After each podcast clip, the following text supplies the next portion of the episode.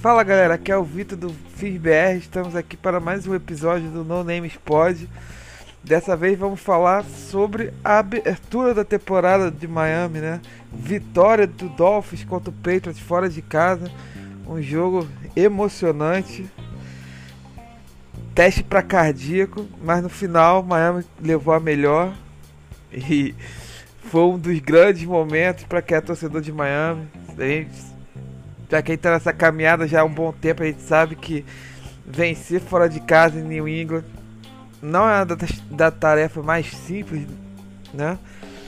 Mas ontem o time foi resiliente e no final das contas conseguiu a vitória, que é o mais importante.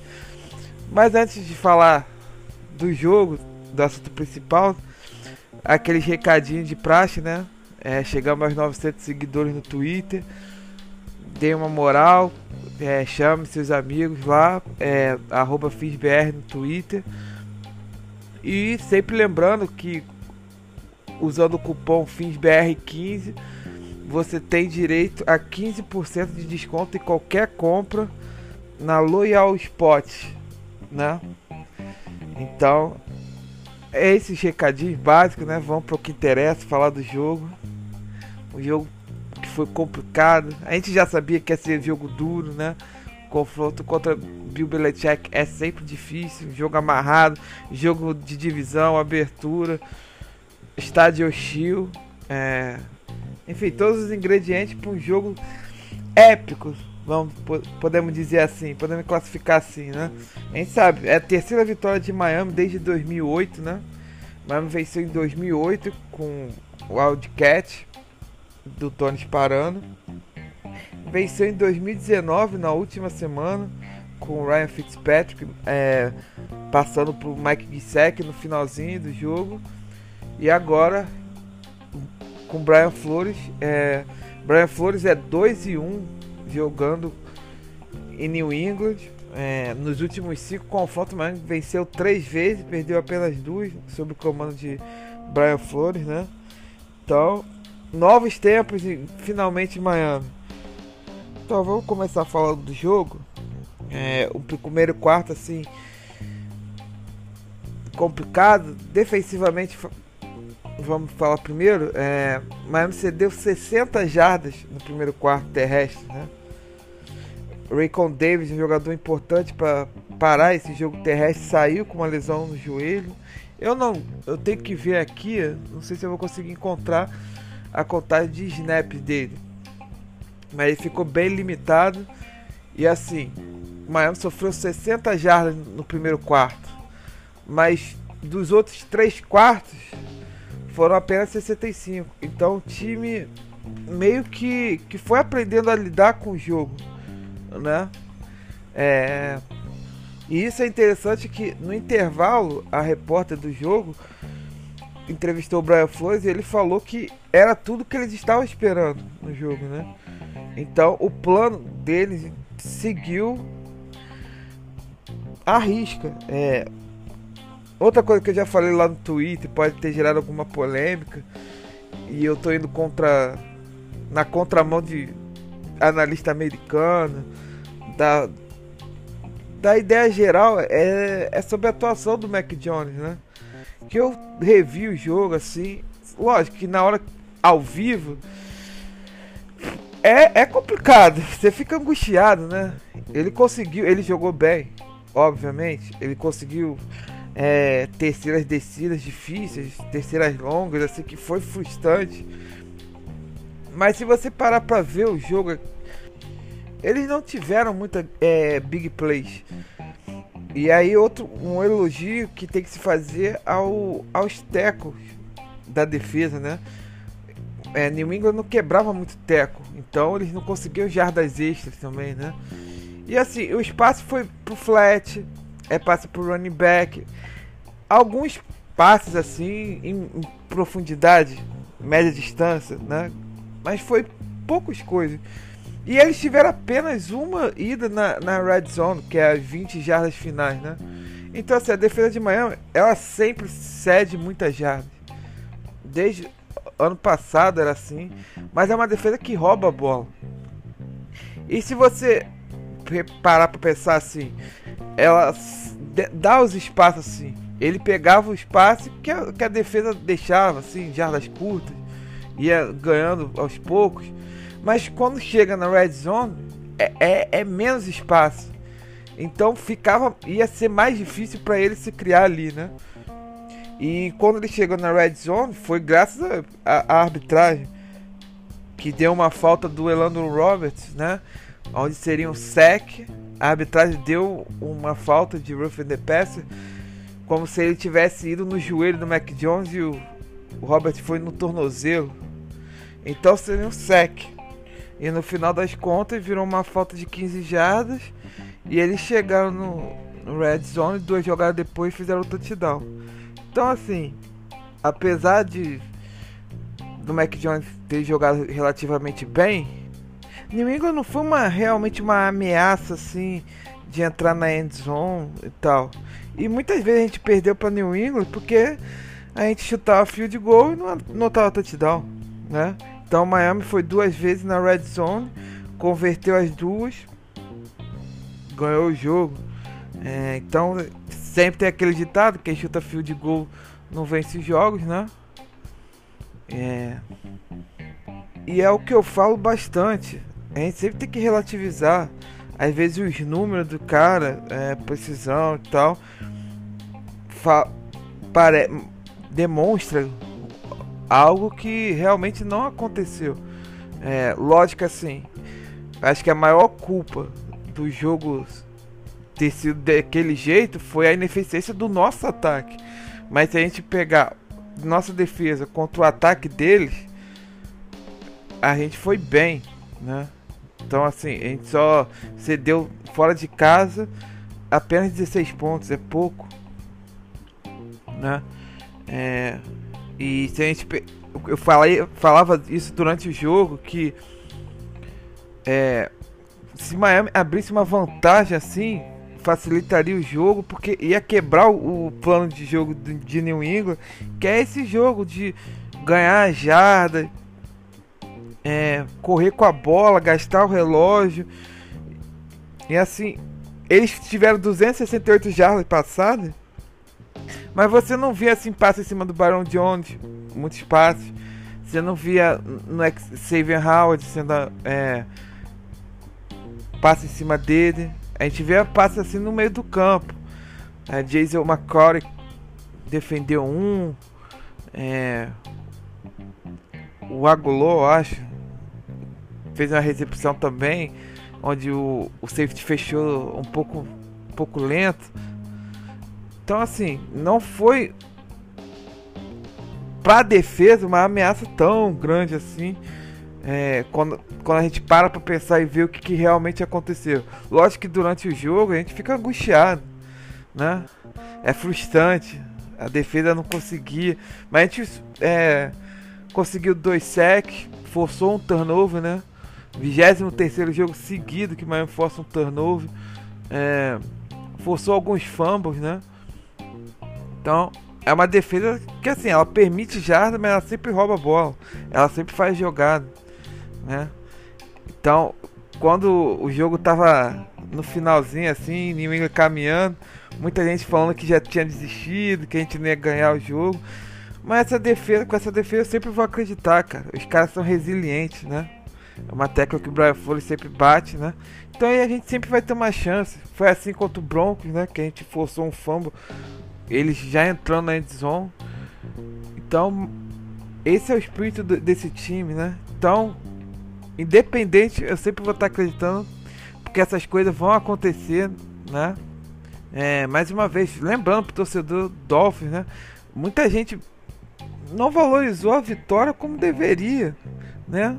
Falando que o time, ah, o time jogou mal. Não jogou, cara.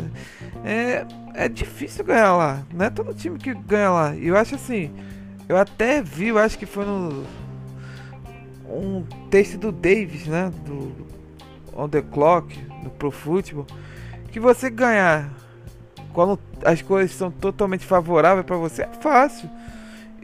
E vitórias assim, onde a, a, principalmente a equipe mostrou maturidade mental, né?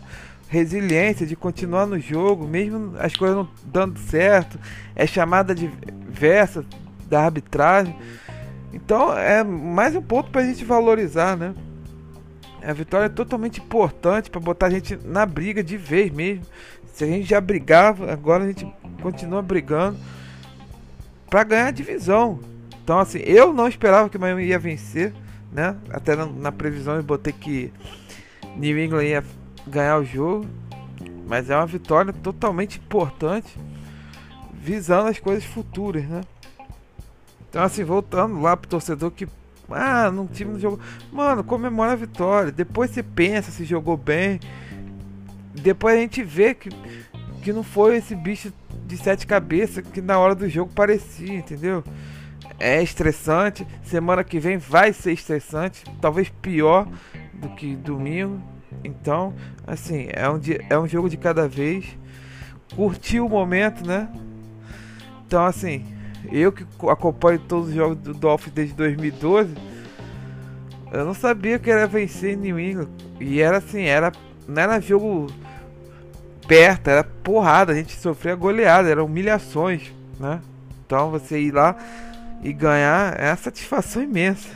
e agora vamos falar um pouquinho do ataque, né? Que foi assim, as primeiras posses, né? Para quem não sabe, eles treinam principalmente eles têm um script nas primeiras posses, né? É tudo um ensaio. Então Miami ensaiou bem, porque as duas primeiras posses do, do primeiro tempo e a do terceiro quarto, Miami conseguiu anotar o touchdown, né? E a gente via que é, que é o trio que eu sempre falei, Tua, Waddle e, e Gask.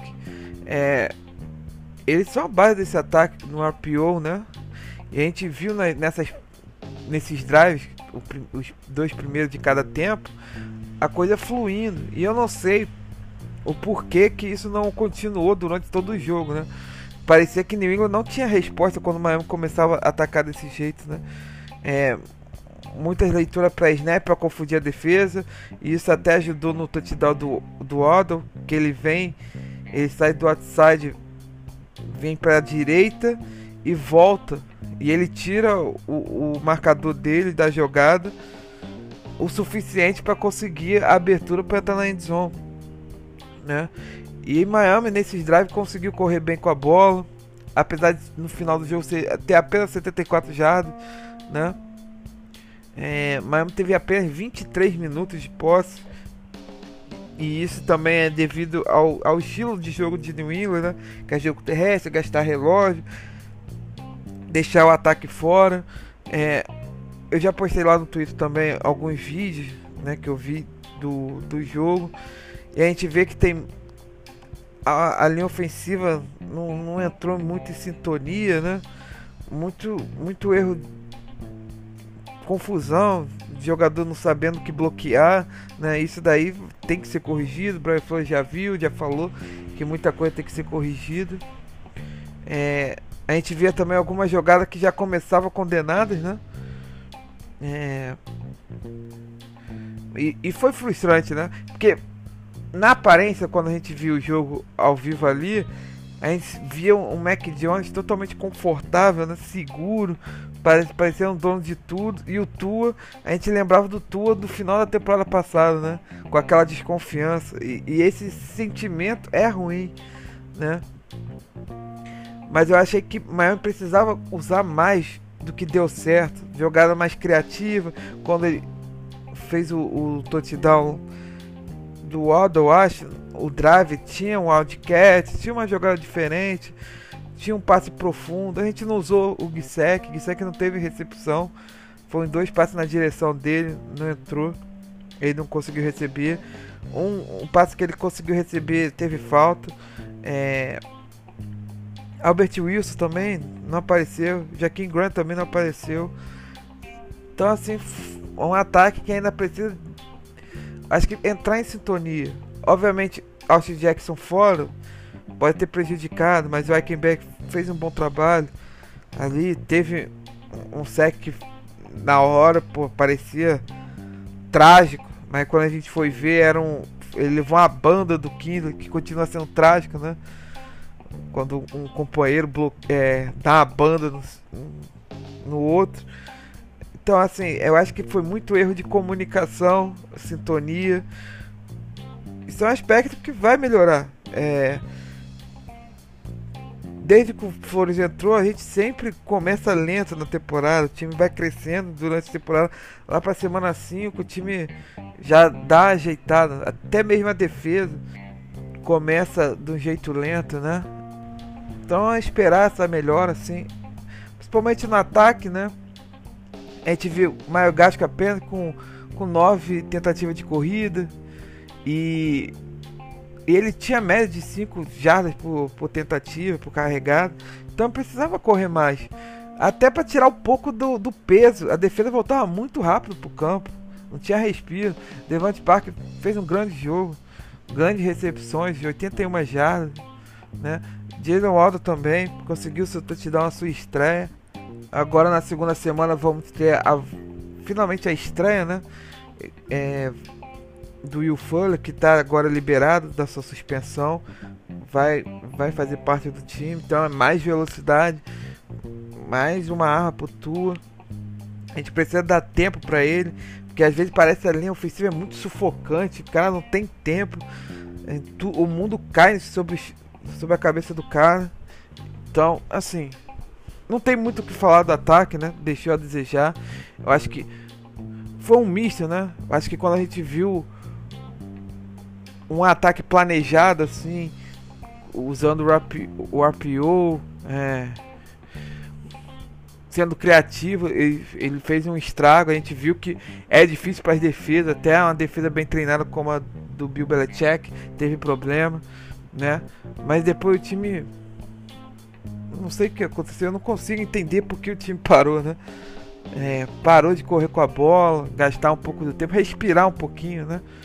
Então, o jogo se baseou na resiliência mental do time, na, na forte atuação da defesa, é, fundamento da defesa, né? Sem ceder big play, é, jarda depois do contato, então, enfim, importante é a vitória, irmão. no fim de contas é isso que, que vale. Por enquanto a gente é líder da divisão, falta 16 jogos. É, eu trabalho com um número mágico de mais 10 vitórias, a gente classificar para os playoffs, esse é o objetivo. Então, é, na próxima semana vamos falar também do jogo contra o Bills. Ou talvez a gente faça um, um pré-jogo do que esperar para esse jogo aí. É... E é isso, não quero deixar muito longo. É... Pra não ficar maçante, né? E chato. Ninguém é obrigado a ficar ouvindo minha voz chata por um grande tempo. Nem eu gosto de ficar me ouvindo. É, e mais uma vez agradecer a pessoal que está chegando lá. Eu fico feliz quando aparecem novos torcedores do Dolphins, né? É, ultimamente a comunidade tem crescido e é esse o objetivo. Sempre falo para vocês. É, e mais coisa tá por vir aí nesses nas próximas semanas. Esperem que vem novidades aí no FIRBR e eu conto com a ajuda de vocês. É isso, até o próximo episódio e que a gente consiga chegar no nosso objetivo que é os playoffs. Fins up.